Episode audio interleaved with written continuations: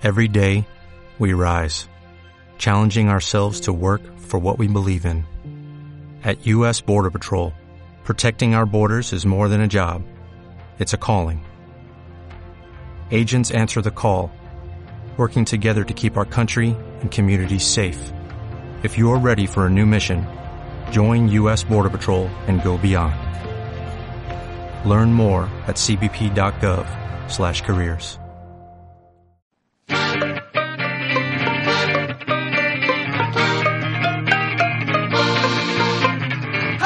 El fútbol nacional e internacional, la actualidad del deporte desde la banca.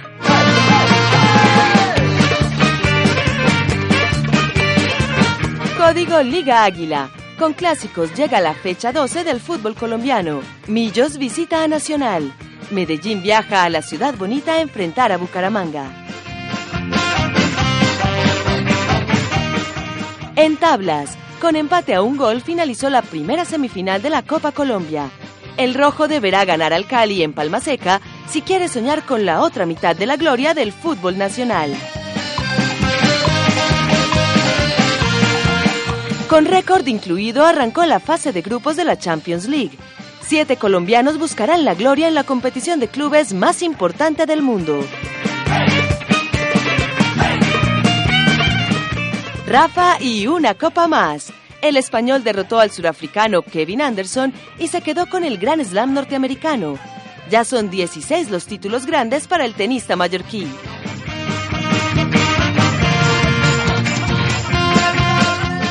Chris Froome se quedó con la Vuelta a España. Arsenal arrancó con victoria en Europa League. Colombia nuevamente campeón mundial de patinaje. Mañana empieza el Mundial de Ciclismo en Ruta. En este viernes deportivo empieza desde la banca. Dirige José David Duque.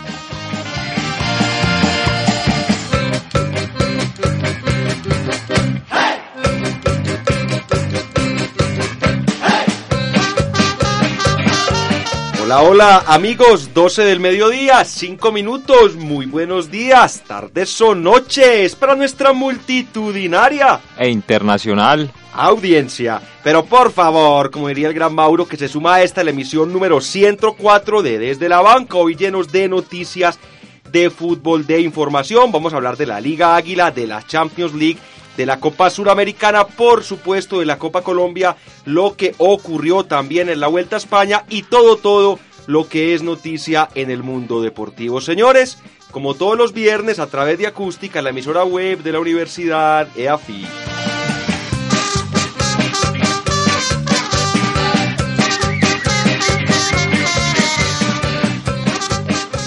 Arranquemos llamando lista, que hace rato que no lo hacemos porque hoy estamos un poquito solos.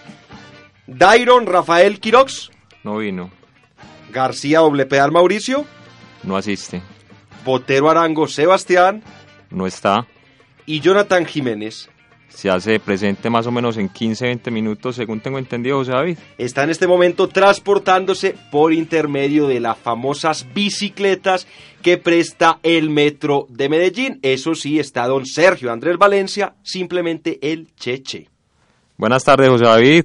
Pues no tengo a quien saludar en la mesa, pero entonces saludo a Aleja y a todos nuestros oyentes de desde la banca, la emisora el programa de la emisora número uno que tiene la Universidad de AFIT, prestos para hablar de toda la coyuntura del deporte que dejó esta semana y para hablar de la semana entrante un poquito también lo que nos trae la fecha número 14 del fútbol colombiano, David. Así será y también dentro de muy poco tendremos nuevamente eliminatoria, ya la fecha definitiva y vamos a empezar hablando de eso porque esta semana se conoció el ranking de la FIFA que es muy importante y muy importante porque porque con base a esta clasificación se tienen en cuenta los primeros siete equipos para que queden sembrados en el Mundial. Mire que en el Mundial pasado, donde Colombia tuvo una importantísima actuación, llegamos sembrados en el puesto número 5, lo que nos permitió un grupo más asequible que a la postre fue el culpable de que Colombia avanzara no solamente a octavos, sino que pudiésemos llegar hasta cuartos. Pero miren, esta clasificación en el primer lugar está Alemania, quien le quita el puesto a Brasil.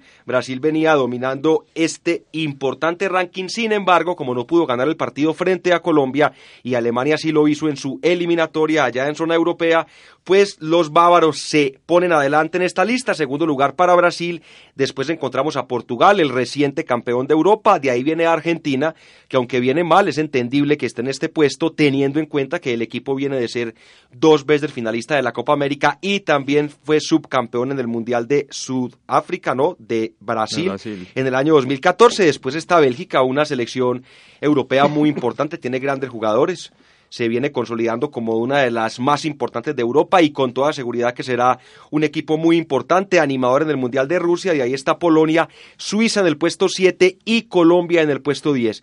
Para que Colombia quede preclasificada tendría que ganar los dos partidos que nos faltan, es decir, contra Paraguay y contra Perú. En caso de ganar uno de esos solos partidos, igual iríamos al Mundial, pero no quedaríamos preclasificados y eso nos pone en el riesgo de enfrentarnos a equipos mucho más fuertes en esa primera fase. Digamos que es lógico que la selección Colombia, estando en el décimo puesto del ranking mundial, vaya a afrontar el mundial, digamos, con cierto favoritismo, porque no en vano se ha mantenido durante los últimos 3, 4 años encabezando la lista de este importante ranking que anuncia la FIFA y se actualiza casi que periódicamente, semanalmente, si no estoy mal, José David. Sí, es constantemente que se viene actualizando este ranking y hay un equipo, por ejemplo, en el caso de Perú, en caso de que Perú llegue a ganar los dos partidos que tiene pendientes por eliminatorias, primero se enfrenta a Argentina en un partido muy complicado que a propósito ya se definió que se va a jugar en la bombonera y no hay buenos recuerdos de ese estadio porque solamente Argentina se ha quedado por fuera de un mundial.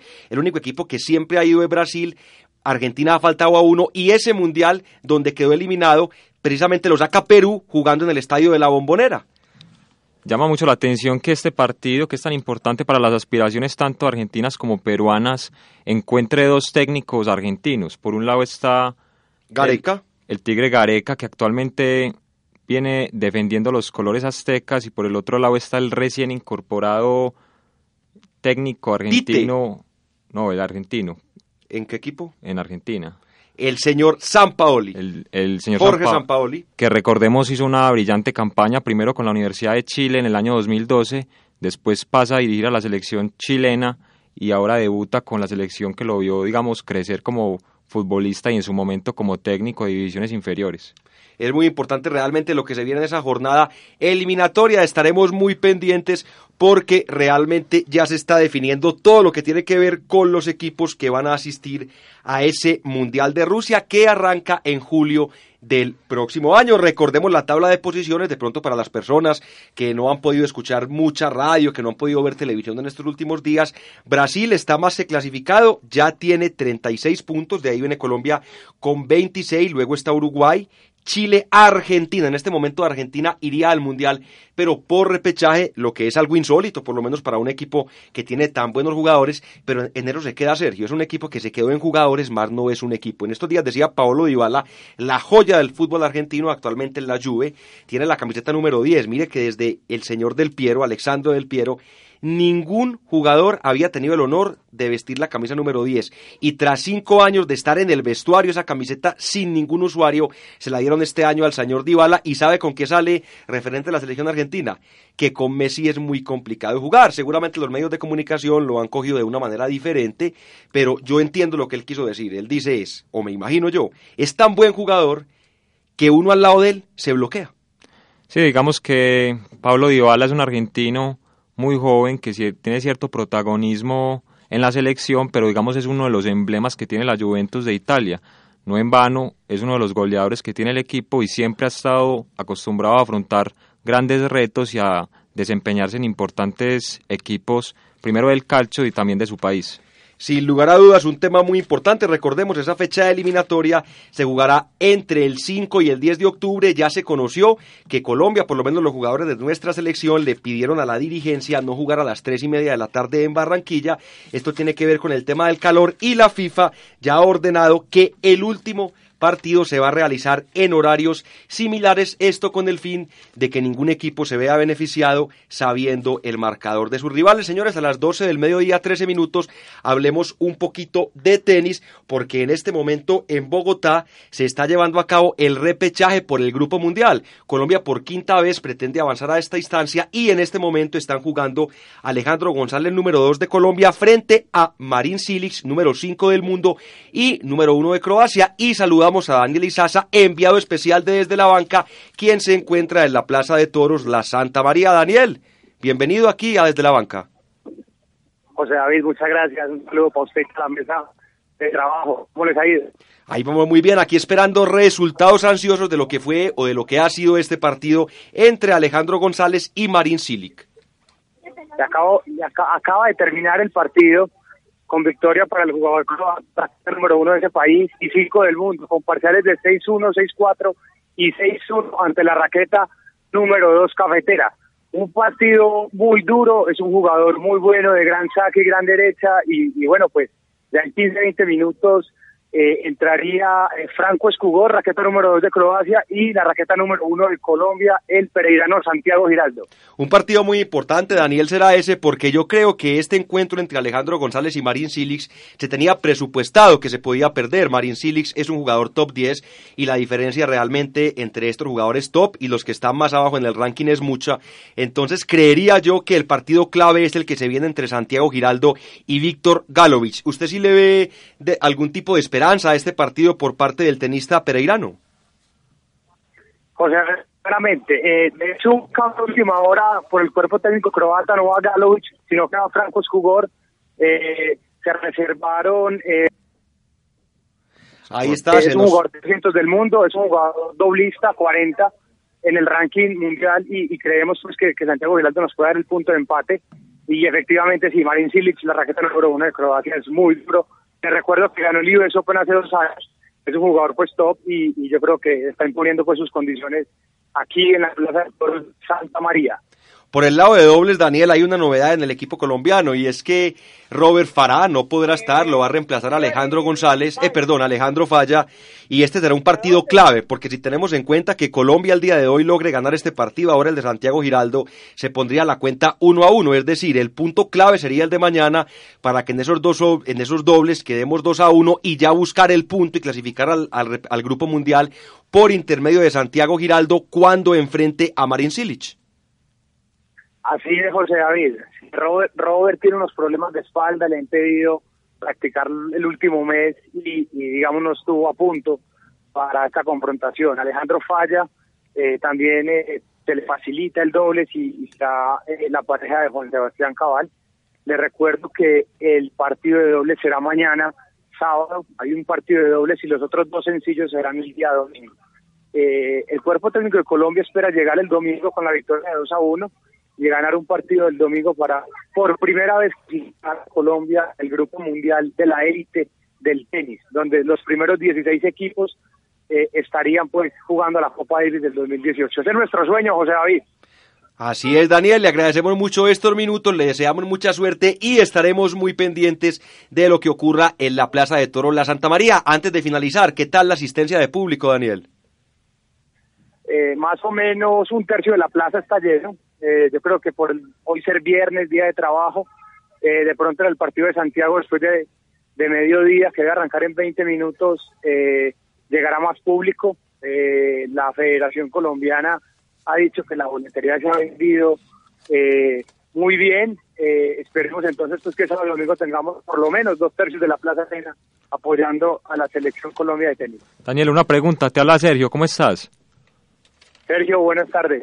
Te hago una pregunta. Eh, ¿Conoces el costo de ingreso a la plaza para este partido?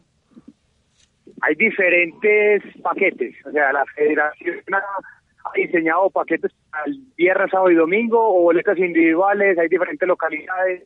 Eh, pero está aproximadamente entre 40 y 50 mil pesos por día. Más o menos puede ser un promedio de lo que puede valer una boleta. Ahí estaba pues Daniel Lizaza, enviado especial de Desde la Banca, todo pago, está en un hotel muy exclusivo de la capital de la República y lo estaremos molestando si algo en unos minutos para que nos cuente cómo arranca el partido de Santiago Giraldo. Daniel, feliz tarde. Claro que sí, un saludo a ustedes allá en Medellín, José David. Ahí estaba el gran Daniel Lizaza y mire qué bonito Sergio, se ha hablado mucho de lo que es la Plaza de Toros como escenario deportivo, es la tercera vez que se hace este, este tipo de experimento que es montar una cancha de tenis sobre, sobre la gradería de una plaza de toros y realmente se ve muy bonito teniendo en cuenta también la arquitectura de esa zona de la capital de la República. Como lo decía Daniel, es la quinta vez que Colombia está en esta instancia. Colombia llega aquí tras ser finalista de la zona 1 americana, se enfrenta a Croacia que es equipo que viene de ser subcampeón del mundo en la Copa Davis, que es algo haciendo una analogía como el Mundial de Tenis, también se juega por selecciones y ojalá, ojalá, porque Colombia realmente tiene una muy buena generación de tenistas y este sería esa fresita, ese postre para decorar lo que es un muy buen año para el deporte blanco en nuestro país. Señores, 12 del mediodía, 18 minutos, hablemos de Copa Suramericana porque esta semana lastimosamente se despidió uno de los equipos colombianos de esta competición. Independiente Santa Fe empató ayer como local a un gol frente a Libertad. El equipo paraguayo había perdido un gol por un gol allá en la capital de ese país y con ese resultado se queda por fuera. Solamente hay un equipo colombiano que sigue en disputa, es Junior de Barranquilla, quien esta semana también disputó su primer partido precisamente ante el Cerro Porteño, el equipo que dirige Leonel Álvarez en el nuevo estadio de Cerro, la nueva olla, muy bonito, realmente parece un estadio europeo y todo lo definirá la otra semana. Sí, digamos que es una lástima que el equipo santafereño se haya quedado por fuera de esta competición porque, digamos, no solamente los directivos, sino también la hinchada auspiciaba o tenía la ilusión de tener un buen desempeño a nivel internacional. Digamos que el nuevo técnico venía respondiendo en el rentado local y las aspiraciones, como todos los hinchas, es disputar eventos internacionales y hacer una buena campaña. Digamos, Libertad de Paraguay no es un equipo que tenga muchos pergaminos, pero se hace fuerte de local. Sin lugar a dudas, a Santa Fe le costó mucho, Sergio, el tema de los refuerzos, que no los pudo inscribir para esta fase de la Copa Suramericana. Sí los tiene en el torneo local y esa también es la diferencia. Y mire lo curioso, le gana un equipo paraguayo jugando a la paraguaya como juega Santa Fe, a la paraguaya, es decir, un fútbol de mucho choque, un fútbol de mucho contacto y sobre todo de mucho juego aéreo. Estaremos muy pendientes porque lastimosamente, mire lo que es la vida, las ironías, el año pasado Colombia tuvo un excelente año en cuanto a competiciones internacionales, recuerde el título de Atlético Nacional, también la final del mismo club frente a Chapecoense, partido que no se pudo desarrollar, todos ustedes saben por qué, y este año. En Copa Libertadores ningún equipo pudo avanzar, entre ellos Atlético Nacional, vigente campeón que se quedó en la primera ronda, y ahora en Copa Suramericana quedamos pendientes de lo que pueda ser el Junior de Barranquilla, que realmente la tiene para pasar, la tiene para pasar frente a un Cerro Porteño, equipo que dirige Leonel Álvarez, que la viene pasando muy mal en el fútbol de ese país. Es sexto entre 12 equipos, tiene solamente 8 puntos de casi 25 posibles y lo único que están esperando para despedir al técnico Leonel es que le vaya mal en esta competición. Junior tendrá una semana muy complicada porque tiene semifinal de Copa Colombia, tema que ya estaremos tocando, y también le va a tocar disputar este partido. ¿Usted ve a Junior con posibilidades de avanzar? Yo creo que sí, y digamos distinto a Santa Fe, que no pudo inscribir la totalidad de sus jugadores, Junior, digamos, si tiene una estela de figuras alrededor de un equipo que viene haciendo las cosas bien también en el rentado local y digamos dirigido por un técnico que conoce bien el fútbol paraguayo, pero que no subestima en ningún momento lo que puede hacer el Leonel Álvarez, que también conoce el fútbol colombiano, conoce las debilidades que tiene sobre todo en defensa y en el juego aéreo que viene presentando Junior, que digamos es uno de los equipos que más lo vencen en el juego aéreo, más goles le, le hacen vía tiros de esquina o jugadas preparadas, entonces digamos que esta va a ser una oportunidad para que el Junior de Barranquilla pase de ronda y pues pueda responder digamos a las expectativas que tienen los hinchas luego de que los directivos hicieron una gran inversión trayendo a Teófilo Gutiérrez y a Jimmy Chará. Ya es el momento de que Junior responda a nivel internacional porque realmente el equipo barranquillero nunca ha tenido mucha suerte en este tipo de competición. Y mire Sergio, que aunque a todos los equipos le hacen falta los grandes jugadores, en el caso de Junior se nota aún más. Mire que la semana pasada perdió nuevamente un juego en la Liga Águila ante la ausencia de Jimmy Chará y Teófilo Gutiérrez, quienes se encontraban jugando con la selección las eliminatorias rumbo a Rusia. Eso es normal, cuando los equipos tienen grandes jugadores es normal que su juego inconscientemente dependa de ellos, pero creo que al técnico Comesaña le falta trabajar más el equipo, es decir, que esas figuras no jueguen tanto para ellos, sino que también tengan un acople dentro de lo que es la idea de juego que este técnico uruguayo pretende con el equipo barranquillero. Señores, hagamos un cambio de frente, hablemos un poco de ciclismo, porque hay dos temas muy importantes. En primer lugar, finalizó la Vuelta a España. Lastimosamente para los ciclistas colombianos no pudimos tener esta vez un colombiano en el podio. Lo habíamos tenido en la primera gran vuelta de este año, que fue el Giro de Italia, donde tuvimos a Nairo Quintana en el segundo lugar. Luego tuvimos la magnífica actuación de Rigoberto Urán en el Tour de Francia. Y ahora el señor Chavito Chávez, quien venía muy bien en esta Vuelta a España, estuvo las dos primeras semanas en el podio. Lastimosamente se fue cayendo, termina en la posición número 14. El mejor colombiano termina siendo Miguel Ángel López, pero hay que hacer un reconocimiento al ciclista inglés Chris Froome, porque mire Cheche lo que es esta vuelta del ciclismo. Muchos hablamos de que el gran error de Nairo Quintana para correr el Tour de Francia fue haber tenido como un entrenamiento el Giro de Italia. Así es. Dicen que llegó sin piernas, que no le dio la, la, cabeza, que tuvo muchos problemas físicos. Chris Froome gana el Tour de Francia, que es la carrera más exigente del mundo. Y a las tres semanas va y también gana la Vuelta a España. Entonces ahí es donde decimos si realmente el problema es de piernas o más bien el problema es de cabeza. Pues yo creo que ambas. No se puede desconocer el desgaste que cada uno de estos ciclistas tiene luego de estas competiciones. Además las latitudes en Europa, si bien son similares, pues digamos que los climas son un poco fuertes.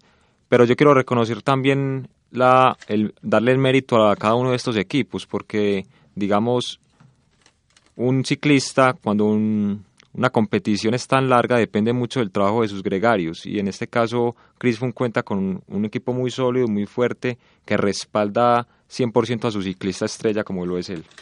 Y es que es un gran ciclista, llega cinco grandes vueltas ya ganadas, cuatro Tour de Francia y esta es la primera grande que consigue fuera de territorio francés. Se está consolidando como uno de los más grandes de todos los tiempos, aunque siempre queda la duda sobre el famoso doping. Y es que se publicaron muchos videos en primer lugar, donde la bicicleta de él también hay, mucha especulación, porque muestran una imagen donde según se ve, la bicicleta se mueve en un terreno donde no debería de moverse, como si tuviese un pequeño motor, y también lo habíamos conversado en otros programas, él utiliza constantemente una especie de inhalador la gente de su equipo ha manifestado que tiene autorización de la UCI, que es la Unión Ciclística Internacional, y que eso tiene que ver con un problema que él tiene de bronquios desde que era muy niño. Pero no deja de quedar la duda, teniendo en cuenta todos estos episodios que vivimos, sobre todo en la época de Lance Armstrong, donde este gran ciclista estadounidense gana cerca de siete Tours de Francia, pero tras unos años y mucha especulación, él termina de alguna manera reconociendo que en esta época siempre se dopó, pero que no solamente se dopó él, sino que se dopaban todos. Luego de esto viene una gran operación en el ciclismo, se trata de limpiar la imagen de este deporte, pero siguen las dudas, siguen los comentarios, esperemos que en unos años no nos demos cuenta que de pronto este ciclista o algún otro ojalá tampoco ninguno de los nuestros esté utilizando este tipo de sustancias. A mi modo de ver eso, si bien influye, digamos, no le resta mérito al ciclista porque el desgaste es importante digamos que son más o menos aproximadamente un mes cuando se concentran estos ciclistas y muchas veces se enferman, no tienen, digamos, la posibilidad de acceder a medicamentos que puedan ni siquiera alterar su estado físico, sino simplemente, digamos, contrarrestar las inclemencias de un clima o de alguna virosis. Y la otra noticia que tiene que ver con el tema del ciclismo es que mañana arranca el Mundial de Ciclismo en ruta que se va a realizar en Bergen, allá en Noruega. Es la edición número 83 y esta competición irá entre el 16 y el 23 de septiembre. Ya se conoce quiénes serán los ciclistas colombianos que nos van a representar en esta competición. Estará Fernando Gaviria, antioqueño de una muy buena presentación en el Giro de Italia, tuvo cerca de cinco etapas con victoria. Rigoberto Urán, ya hemos hablado hasta el cansancio del buen año que ha tenido el ciclista del departamento de Antioquia, Don Nairo, Don Nairo Quintana, ciclista boyacense, Harlison Pantano y los señores Sergio Luis Henao y Sebastián Henao. Colombia ha tenido un campeón en este tipo de competición, es Santiago Botero, quien logró el título en el año 2002 en la persecución individual. Estaremos muy pendientes porque sin lugar a dudas, Sergio, este es el deporte que más alegrías le ha dado al deporte colombiano. Al igual que el fútbol, José David, no nos olvide los recientes títulos que ha obtenido la selección a nivel de clubes. Ya lo decías ahorita, Atlético Nacional, Independiente Santa Fe. En este momento se tienen muchos, muchas aspiraciones con el Junior de Barranquilla. Digamos que Colombia tiene la gracia de estar muy bien representado en cada uno de los campos deportivos. Sin lugar a dudas, un país que fin de semana tras fin de semana nos sigue dando alegrías, las que no nos dan nuestros políticos no las siguen dando nuestros deportistas. Señores, ayer arrancaron las semifinales de la Copa Colombia, primer partido entre el Deportivo Independiente Medellín y el Cali, el equipo azucarero que viene en una mala racha. Recordemos que su técnico Héctor Cárdenas fue ratificado apenas hace unos días, venía en una campaña muy regular, sin embargo se ha venido recuperando con el paso del tiempo y ayer saca un empate muy importante comienza ganando el partido. Hay que hacer la claridad, Medellín desperdició un tiro desde el punto penal, lo atajó muy bien el arquero Pablo Mina, tras un cobro, yo diría que no le pegó tan bien ahí el señor Juan Fernando Quintero. Yo pretendía que le pegara Valentín Viola, quien le pega muy bien a la pelota y el jugador argentino realmente viene desempeñándose de muy buena manera en el equipo rojo de la montaña.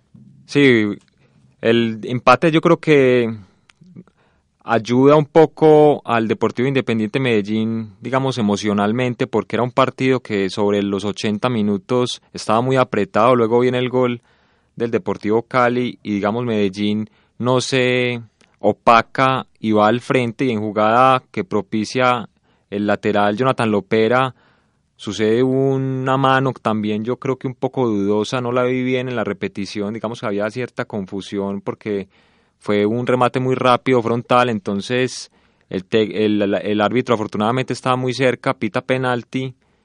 Juan Fernando Quintero, digamos que uno pensaría que es un especialista y sin embargo cobra con cierta displicencia porque siendo zurdo no la asegura el palo contrario, sino que digamos no mira al arquero, pero digamos a la altura media y a la velocidad que se iba, balón, que ese balón era muy predecible que el arquero que ya lo conoce y ha visto pues sus cobros, digamos, adivinara y después el palo lo ayuda un poco. Eso por el lado del equipo rojo de la montaña, por el lado del Deportivo Cali, tuvo una buena presentación. El equipo de la Sultana del Valle viene a esperar qué le propone el equipo de aquí, de la capital de Antioquia. Tiene un buen partido, sus jugadores, algunos destacados. Jefferson Duque, un papel muy importante, un verdadero gladiador en la parte posterior del equipo Valle Caucano y realmente el partido está completamente abierto. Yo personalmente no me atrevo a dar un favorito, los dos equipos vienen con mucho altibajo, tienen nóminas aunque buenas, no son las grandes nóminas que uno diga este equipo tiene que ser campeón. El, el, trabajo de los técnicos se ve por el lado de Cárdenas, ya vimos lo que fue su desempeño el semestre anterior, donde llega a una final del fútbol colombiano, y por el lado de Juan José Peláez, vamos viendo ya que el equipo se va acoplando, va entendiendo más la idea de juego que tiene el técnico de Jericó en el departamento de Antioquia, que es sobre todo a la vieja usanza, la vieja usanza de los técnicos antioqueños, que es partir de tener el arco en cero, y si tengo el arco en cero, cualquier oportunidad la puedo convertir y con eso ganar el partido. Digamos que la obligación en estos momentos la tiene el Deportivo Independiente Medellín, que de local no logró sacar la diferencia, digamos un buen resultado para Deportivo Cali, que digamos se va a hacer fuerte en el estadio de Palma Seca. Yo creo que va a esperar al Medellín, yo creo que va a dejar que el equipo haga el desgaste, proponga para después contraatacarlo si es el caso, porque la necesidad en este momento la tiene el Deportivo Independiente Medellín.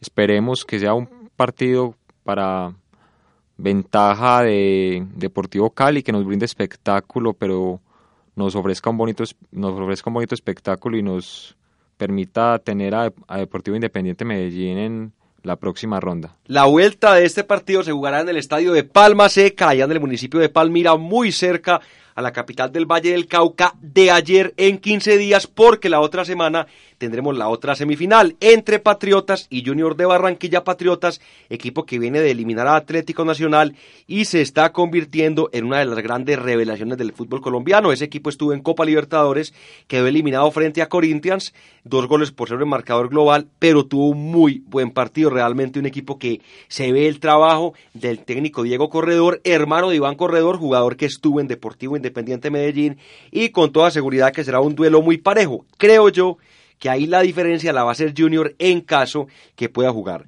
Teófilo Gutiérrez y Jimmy Chará, hay que ver si ese segundo partido no se le cruza con la fecha de eliminatorias, donde con toda seguridad estarán convocados los dos muy buenos jugadores que tiene el equipo de la ciudad de Barranquilla. Esta semana Cheche cambiando nuevamente de frente. ¿Qué cantidad de cambios de frente estamos haciendo hoy en nuestro programa? Y no es cambio de frente el programa que tenía Jonathan, no. Es el cambio de frente, pasar de un tema a otro porque tenemos que hablar de la Champions League que tuvo bastante récord esta semana. Comenzó, recordemos esta competición que reúne a los mejores equipos del fútbol europeo y realmente se presentaron muchas noticias de las cuales vamos a hablar porque hay récord de goles. Se llegó a 54 en 16 encuentros, una media por partido de 3.5 goles, superando el récord que se había establecido en la temporada 2013-2014 cuando se habían marcado 53 goles. Exactamente se marcó un gol más, solamente hubo un empate. A ver, yo lo pongo usted aquí a adivinar. ¿Cuál creería usted que fue el único empate que hubo en esta primera fase de la Champions? José, no te sé decir, decime el dato, por favor. Roma Atlético de Madrid. Yo creo que los constantes espectadores del fútbol europeo no les sorprende mucho que el Atlético de Madrid empate porque mire aquí cómo vamos relacionando los temas. Juan José Peláez es un técnico de la vieja guardia Diego Pablo Simeone es un técnico de la nueva guardia, pero tienen conceptos de juego muy similares, es decir, son técnicos que les gusta mantener un juego defensivo, partir del cero, para, teniendo esa tranquilidad en el propio arco, ya ir buscando un resultado favorable. Mire, le tengo daticos por país. Los equipos de España, 8 puntos de 12 posibles, ganaron Real Madrid y Barcelona, realmente muy fácil. Por el lado del Real Madrid se impuso a la Poel de Nicosia, un equipo chico, realmente no tiene mucho para hacer. Barcelona derrotó tres goles por cero a la Juventus. Hasta el momento no pesa la salida de Neymar y el nuevo jugador Dembélé se sigue acoplando a lo que pretende el técnico español. Digamos ese partido Real Madrid contra el Apoel, que es un equipo chipriota, un equipo chico, pero que está acostumbrado a ir regularmente a las ediciones de la Champions League.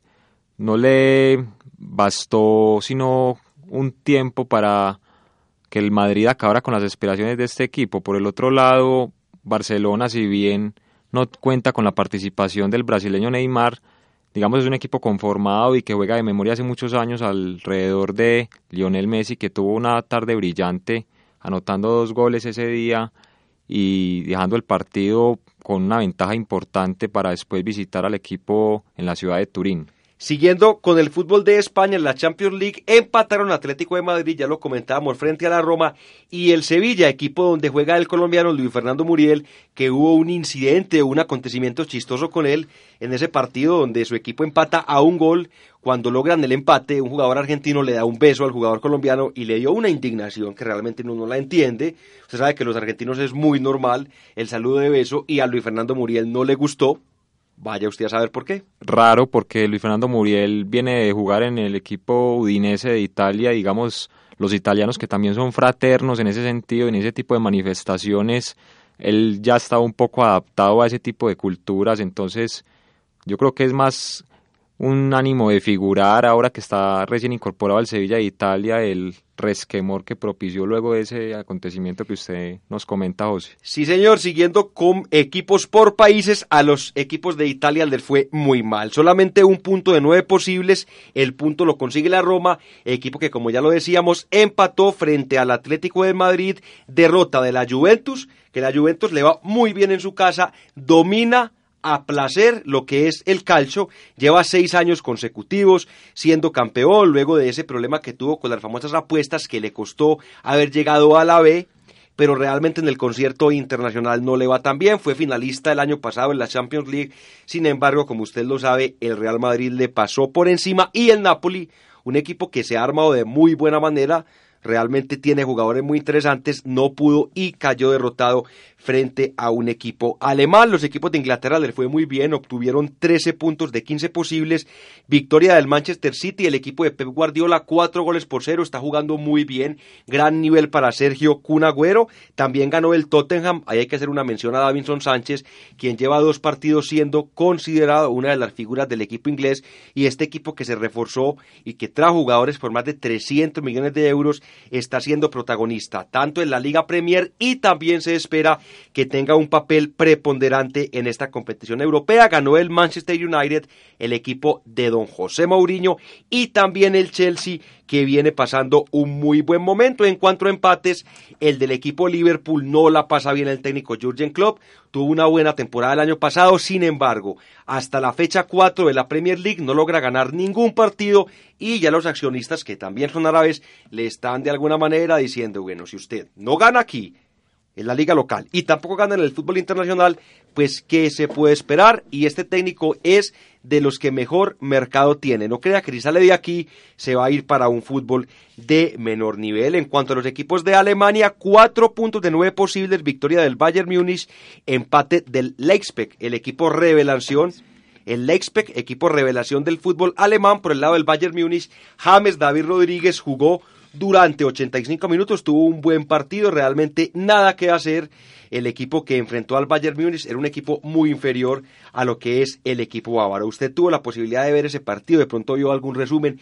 ¿Qué opina usted más allá de este encuentro, de lo que ha sido estos primeros partidos? Ya lleva más de 10 James Rodríguez con su nuevo club. Yo creo que está muy bien adaptado al fútbol alemán, yo creo que le viene bien la continuidad, es un jugador que necesita constantemente estar en contacto con la pelota porque es muy creativo y en la posición en la que juega tiene mucha incidencia en el juego ofensivo que asume el Bayern Múnich, que tiene dos jugadores por la banda muy fuertes y un goleador como lo es Robert Lewandowski, que necesita permanentemente ser surtido por balones claros que el colombiano está acostumbrado a ofrecer.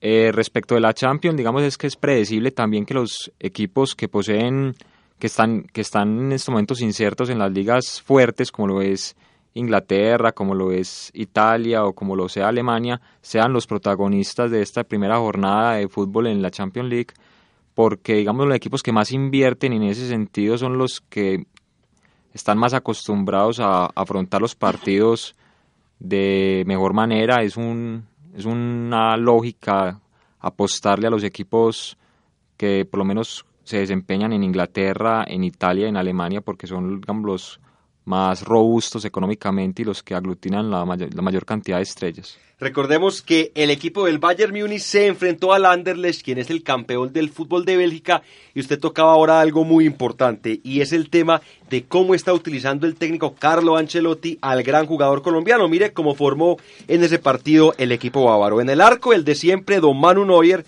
Luego viene una línea de cuatro con Rafinha por el sector izquierdo, no está Alaba, quien es el jugador titular en el belga. El austriaco. El belga quien lastimosamente tuvo un problema en su tobillo izquierdo. Por el lado derecho juega Kimmich, Zule y Martínez son los centrales. En el medio campo, primero para una línea de dos, Alcántara y Tolizo. Luego vienen tres hombres que acompañan a los delanteros. Por el costado izquierdo, Frank Riveri. Por el costado derecho, Argen Robben y James David Rodríguez suelto por la mitad del campo. Mire qué interesante, como el técnico Ancelotti juega con el perfil cambio de los jugadores, es decir, pone a un zurdo por la derecha y pone a un derecho por la izquierda y en punta el gran jugador polaco Don Lewandowski, 12 del mediodía, 40 minutos.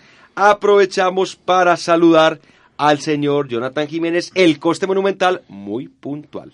Saludos José David, eh, para usted, para los oyentes y los compañeros. Hoy es viernes, qué alegría y bueno, la verdad me tardé un poco por temas de, transporte, de movilidad acá en la ciudad, pero, pero sin embargo ya estoy cumpliendo con el deber de todos los viernes, mi estimado José David Duque. Estábamos hablando de datos, cifras que nos deja la Champions League, que tuvo una jornada histórica en esta primera fecha. Estábamos hablando país por país. Habíamos dicho que le fue bien a los equipos de España, muy mal a los de Italia. En cuanto a los de Inglaterra, obtuvieron 13 puntos de 15 posibles. Estábamos ya conversando de lo de Alemania, un poco de lo que fue ese primer partido oficial de James Rodríguez con el equipo alemán, oficial en torneos internacionales porque ya había debutado en la Bundesliga. Y vamos a hablar un poco de lo que ocurrió con los equipos franceses. Sumaron cuatro puntos de seis posibles, productos de una victoria del PSG, equipo que es sin lugar a dudas uno de los máximos candidatos.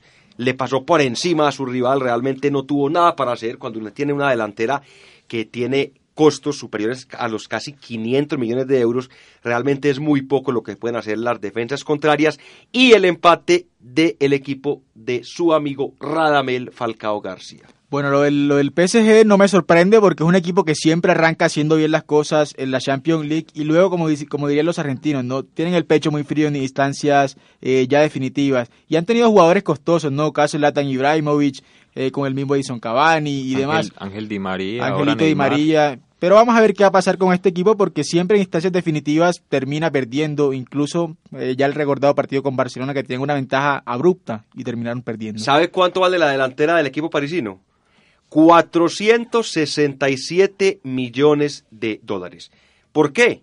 el señor Kylian Mbappé vale 180, Don Neymar Maravillas vale 220 y Edison Cavani le costó en su momento al equipo francés 67 millones de euros que le pagaron, al Nápoles el equipo italiano, un equipo que aparte de esa jerarquía de ser pechifrío, le hace falta una palabra que utilizaba mucho nuestro amigo Juan David Correa, las famosas charreteras, es decir, que tenga una camisa de peso, una camisa que inspire respeto, más allá de tener grandes números en las dorsales de sus jugadores. En cuanto a datos curiosos que llega a esta nueva fecha de la Champions League, Lionel Messi y Cristiano Ronaldo marcaron ya dos goles. Con esto continúan en la cabeza de la lista de goleadores.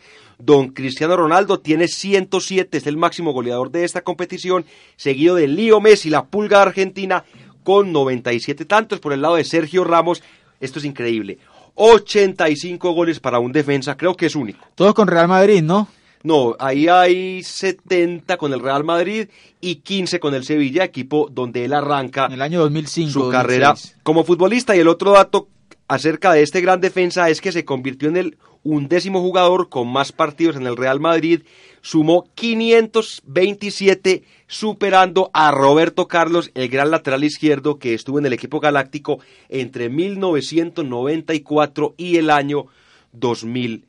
En otros datos de la Champions League, Real Madrid y Barcelona se convirtieron en los equipos a los que más tiros penales les han cobrado. A los dos le han pitado 44 veces estas faltas, mientras luego encontramos al Bayern Múnich con 42 penaltis sancionados. Oye, si no se pone a ver esta Champions, hay, hay, quitando los equipos de siempre, ¿no? Barcelona, Bayern y Real Madrid, veo un Manchester United que puede hacer un buen papel, ¿no? Me parece interesante lo del equipo que dirige ahora José Mauriño, puede hacer bien las cosas. Al Mónaco, a pesar de la buena temporada que hizo el semestre pasado, lo un poco diluido. Empató con el Leipzig. Sí, pero es que, mire Jonathan y también Cheche. Y viene de perder 4 a 0 con el Niza. Lo que pasa con el Mónaco, le sacan jugadores muy importantes. En primer lugar, la gran figura del equipo, Kylian Mbappé, también le sacan jugadores muy importantes en el medio campo y Radamel Falcao. Los laterales, que eran los que le ponían los centros claro, a Falcao. porque es que Radamel Falcao es un gran jugador, pero él es un 9. Él no te va a bajar y ahora que tiene más años, menos lo va a hacer. Para que él te marque diferencia, tenés que llevarle la pelota a su cabeza o a sus pies. Y en este equipo ya los que le llevaban la pelota a la cabeza o a los pies del Tigre Barranquilla no está. No están. No, entonces yo creo que lo del Mónaco no le va a ir muy bien esta temporada. Mire cómo le fue mal en esa primera, en ese partido de la fecha anterior de la Ligue 1 allá en Francia. Y mire, aunque el empate, el empate que consigue no es malo, jugar en territorio alemán es muy complicado y el Lexpec se está convirtiendo en uno de los equipos más fuertes de esa liga. La Champions League continuará la otra semana y también hubo actividad de la Europa League, algo haciendo la analogía parecida a la Copa Suramericana, el segundo torneo más importante de esa confederación. En cuanto a equipos que tengan jugadores colombianos, ganó el Arsenal. Le ganó a un equipo alemán, al, Colonia, un equipo débil, un equipo de media tabla, resultado igual importante para Alcer Wegner, que uno nos explica por qué sigue todavía ya un técnico que no ha ganado nada porque no ha ganado nada, más allá de Community Shields, FA Cup, que son torneos de segunda o de tercera. David, David Ospina tapó, tuvo responsabilidad en el primer gol, una mala entrega, una mala entrega, el hijo del triciclo. Uno de los jugadores más importantes que ha dado el fútbol colombiano. Oiga, se le nota, se le nota a usted que, Eduardo Sánchez le ha está poniendo ah, su sello, ¿no? Lo ha sesgado un poco, la verdad. No, no, no, uno tiene que aprender de la gente que sabe. Del maestro. Entonces, no, realmente importante lo, lo, del Arsenal y importante también por el lado de David Ospina, que este arquero tenga minutos. Recuerde que él no tapa en la Premier League, tampoco tapa en la Champions, no se sabe si, lo, si va a tapar él, lógicamente no, porque ese equipo no está jugando esa competición. Entonces él es el encargado de tapar en los segundos torneos. Ojalá tenga una buena presentación pensando en la selección Colombia aunque David siempre ha demostrado que juegue o no juegue, siempre tiene un nivel superlativo. Y lo de Cristian Zapata con el Milan de Italia también es importante. Fue el capitán en la goleada de su equipo 5 por 0, 5 por 1, se me escapa ahora el, si fuese 0-1, pero ganó el equipo de Milan que se reforzó muy bien para esa temporada. Mire, Sergio Andrés, lo que es la vida, un equipo como el Milan de los grandes de Europa, el equipo a nivel internacional más ganador en el fútbol italiano jugando este, esta competición que esta competición no la deberían de jugar los equipos grandes. Esta es una competición para equipos chicos, para equipos de media tabla, porque los equipos grandes deben de jugar la Champions League. Le debe dar mucha nostalgia a los hinchas del Milan acostumbrados a afrontar las grandes competiciones europeas, a ser finalistas de Champions League, a disputar mundiales de clubes y siempre llevarse en estos títulos durante la década de los 90 y principios de los 2000. Por ahora yo creo que es un equipo que nuevamente se está reconstruyendo, ha cambiado dirigencias permanentemente, entonces viene consolidando una idea de juego que esperemos para los intereses de los jugadores colombianos que se, que se han desempeñado históricamente en este equipo pueda ser una buena campaña. 12 del mediodía, 47 minutos, señores. Volvemos a hacer un cambio de frente y no es del programa Gracias por hacer el Jonathan. programa, el programa que ya desapareció por este semestre, cambio de frente. Murió por este semestre, no sabemos si volverá en la próxima temporada de las tardes o mañanas radiales de acústica porque hoy arranca la fecha 12 de la Liga Águila a las 6 de la tarde. Equidad se enfrenta a Cortuluá, el equipo del técnico antioqueño Luis Fernando Suárez frente al equipo del Corazón del Valle que está realizando una muy buena Otero. campaña. Sí, señor, del técnico, él es Huilense, si no estoy mal. Está en el tercer lugar, tiene 20 puntos. Está a dos unidades del Junior de Barranquilla y le lleva un punto de diferencia a Atlético Nacional. El otro partido que se juega el día de hoy es Tolima frente a Patriotas Boyacá, equipo del cual hemos conversado. Está en la semifinal de la Copa Colombia, tiene un buen técnico y vemos una muy buena campaña, un muy buen trabajo. Y una muy floja del Tolima. Sí, muy malo del Tolima. Todo el año. Porque uno ve que Tolima siempre arranca regular, pero a, a finales de- de- del campeonato remonta y termina siendo protagonista. Pero todo el año de, de ese Deportes Tolima ha sido para el olvido, el 2017. Sí, realmente no tiene mucho apoyo de parte también de la hinchada, que es algo fundamental. Hay ciudades sí. donde uno nos explica por qué la gente no va a fútbol. Una ciudad como Ibagué, Ibagué, ¿Qué Armenia. más va a hacer uno en Ibagué un domingo si no es ir al estadio? Y hay ciudades que, digamos, tienen muy buenos equipos que actualmente se encuentran disputando el torneo de la B. Recordemos el caso del Pereira, Quindío, del Pereira. Cúcuta. El, El el equipo del Cúcuta, señor, Real el Cartagena. Real Cartagena. Y una ciudad como Santa Marta que también yo, recuerdo a un Unión Magdalena fuerte y que desempeñaba unos clásicos bastante interesantes en la costa atlántica de nuestro país.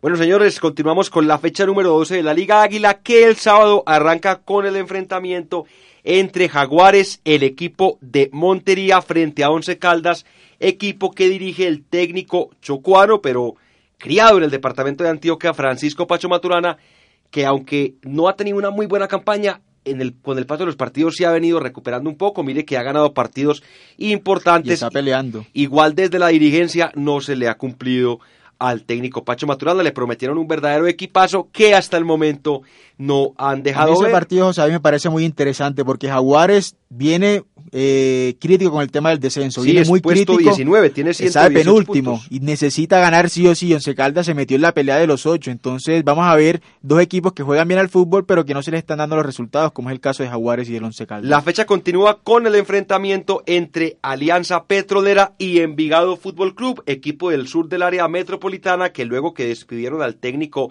español de apellido Rescalvo. Rescalvo, el equipo viene bien y en este momento es puesto 12 con 14 puntos y puede pelear la entrada a los 8. No la tiene fácil, pero por lo menos, aunque este equipo no tiene el fantasma del descenso presente, se sigue alejando, se sigue alejando, se sigue alejando, porque recuerde que esta tabla cambia, hablamos de la del descenso, cada año, cuando llegan dos nuevos equipos, pues los que quedan, por decirlo algo, de 14, el otro año bajan al lugar 16. Entonces tienen que estar muy pendientes. Otro partido importante, Junior de Barranquilla se enfrenta a Tigres, equipo de la capital de la República que mire, está prácticamente descendido, pero está en el puesto 6 de la Liga Águila con 17 puntos en el descenso, tiene 113 unidades y está a 5 puntos de Jaguares y del América de Cali. Yo no sé, José David, pero a Tigres todavía no lo ven por muerto ni por descendido. Me parece que la campaña que hace Jaguares, América y Bucaramanga da para pensar. No sé.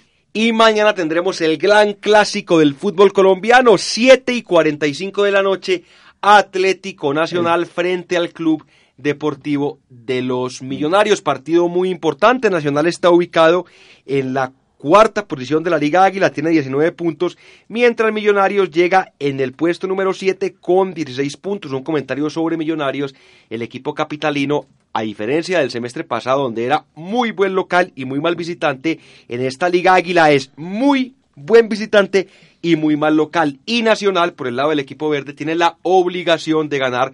Yo creo que la hinchada y los directivos están chuzando ya al técnico Juan Manuel Lillo porque suma dos partidos perdidos de manera consecutiva en la Liga Águila y si a eso usted le suma la eliminación en la Copa Colombia frente a un equipo como Patriota, realmente no la están pasando bien los muchachos verdolagas. Sí, yo creo que ese es un partido clave para las aspiraciones de Nacional y para reconciliar un poco a Lillo con la hinchada. Qué mejor escenario que el Atanasio Girardot, imagino yo, en un 75-80% lleno. Esperemos el 100, pero yo creo que hay cierta incomodidad con el horario porque si bien es un clásico, un partido un sábado a las 7 y 45 de la noche. Un día de amor amistad. Un día de amor y amistad no, va a concentrar a, digamos, a un aforo total del Atanasio Girardot. Pues yo creo que es un partido que el Atlético Nacional tiene, no digamos servido porque nunca van a ser fáciles estos partidos contra los equipos de Bogotá, pero sí es un equipo, es un partido para que Nacional se consolide en su parte defensiva y pueda afrontar un partido interesante con la reincorporación de Magnelli al Club Verdolaga. Bueno, mañana es un día importante, ¿no? Por el partido, es el gran debut del COSE Monumental, ya en transmisión, y, me gustaría compartirlo con ustedes porque Acústica ha sido la casa que me ha formado para, para ello. Qué bueno coste. Y en el tema de, la entrada, pues yo espero unas 30 mil personas. Mañana es día de amor y amistad, van a estar llenos los San quincena, porque hoy es día de quincena también. Claro. hoy nos pagan, Mañana la, gente va a estar en el cine o comiendo, o en moteles, en otras partes, y, y, el ensayo no creo que esté lleno en su totalidad. Y el dato, José David, se han enfrentado en este año Millonarios Nacional en tres ocasiones.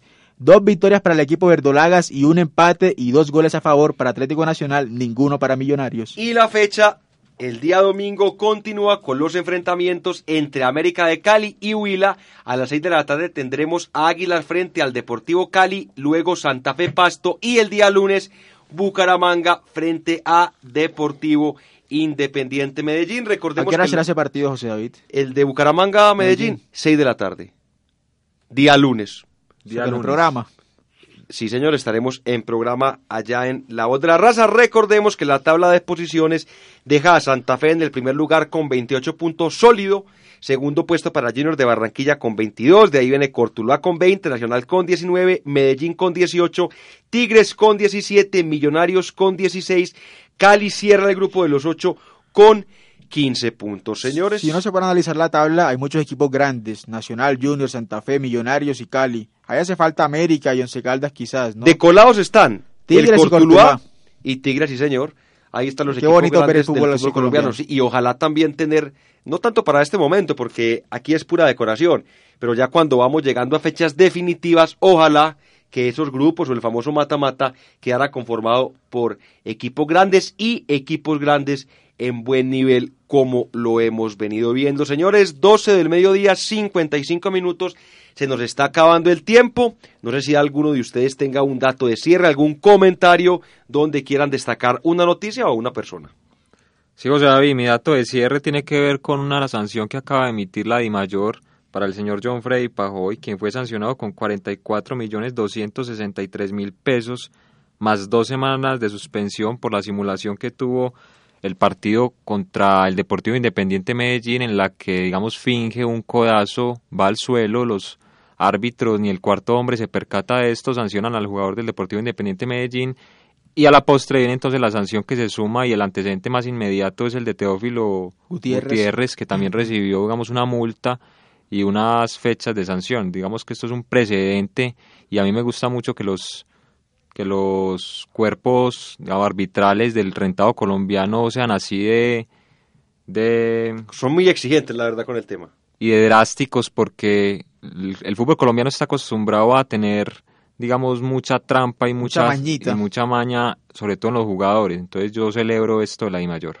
Ahora, eso, eso los 44 millones no se los van a cobrar directamente a John Freddy Pajoy, se los descuentan a Santa Fe del tema de televisión que se cancela a fin de año. Ustedes saben que por televisión los equipos reciben creo que mil millones, ¿no? Ahí se va haciendo una sumatoria sobre sanciones y demás para aclararle a la audiencia y ahí se va descontando la plata, no sale del bolsillo de los jugadores. Pues ya es muchas las veces que hemos hablado de estas multas y realmente los jugadores no sé si es que no entienden, aunque también hay que tener en cuenta algo y es que una cosa es uno aquí sentado con este delicioso aire acondicionado, todas las comodidades que nos ofrece acústica o cualquier otra emisora o cualquier comentarista y otra cosa es estar en la cancha donde el momento, donde las pulsaciones, las pulsaciones, en ese momento no se piensa, simplemente se actúa y el fútbol también es de eso. Me recuerdo que una vez Carmelo Valencia quien fue tendencia esta semana en redes sociales. El penal contra Millonarios. Porque compró un carro muy elegante y lo estaba chicaneando por la red social de Instagram y de Twitter. Le, él simula una falta y dice que eso es viveza, como, como diciendo que él es muy vivo. Pero no justifiquemos estos actos, José David, que yo creo que enlodan un poco el escenario deportivo porque calienta ahí sí a los hinchas pero es algo no, no yo, a tener ciertas repercusiones de cara a los resultados. Por lo que yo le digo es que esto es un fenómeno a nivel mundial. Esto pasa en todas las ligas. La del viejo Acuña con Junior en su momento. Imagínese donde al, en la liga francesa les diera por hacer eso o le hubiera dado en su momento en la liga española cuántas sanciones les hubieran cobrado a cuenta de Neymar, a cuenta de Cristiano. Eso es, eso es el fútbol. Pero eso pasa sobre todo en Sudamérica, o sea, y eso yo no estoy acostumbrado a verlo en el fútbol alemán ni en, el, Ni en el fútbol inglés, ni en el fútbol italiano. Allá son mucho más serios los jugadores. Bueno, es un tema que lo podemos discutir en próximos programas porque realmente tiene tanto de largo como de ancho Don Jonathan. Saludos de Copa Libertadores, mi estimado José David la derrota de River Plate aparatosa, 3 por 0 frente a, Jorge Wilstermann, que lo deja casi que tambaleando el equipo donde milita el colombiano Rafael Santos Borré. Ese con ese desorden, al mismo tiempo Copa Sudamericana, Copa Libertadores, uno no sabe qué es lo que están jugando. Señores, mi dato de cierre tiene que ver con Isco Alarcón, jugador español, quien renovó con el Real Madrid hasta el año 2022 y la cláusula de recesión para el contrato es de 700 millones de euros. Realmente unas cifras absolutamente inentendibles. Nosotros nos despedimos, no sin antes, sin recordarles que en acústica desde la banca sigue arriba. Chao, chao.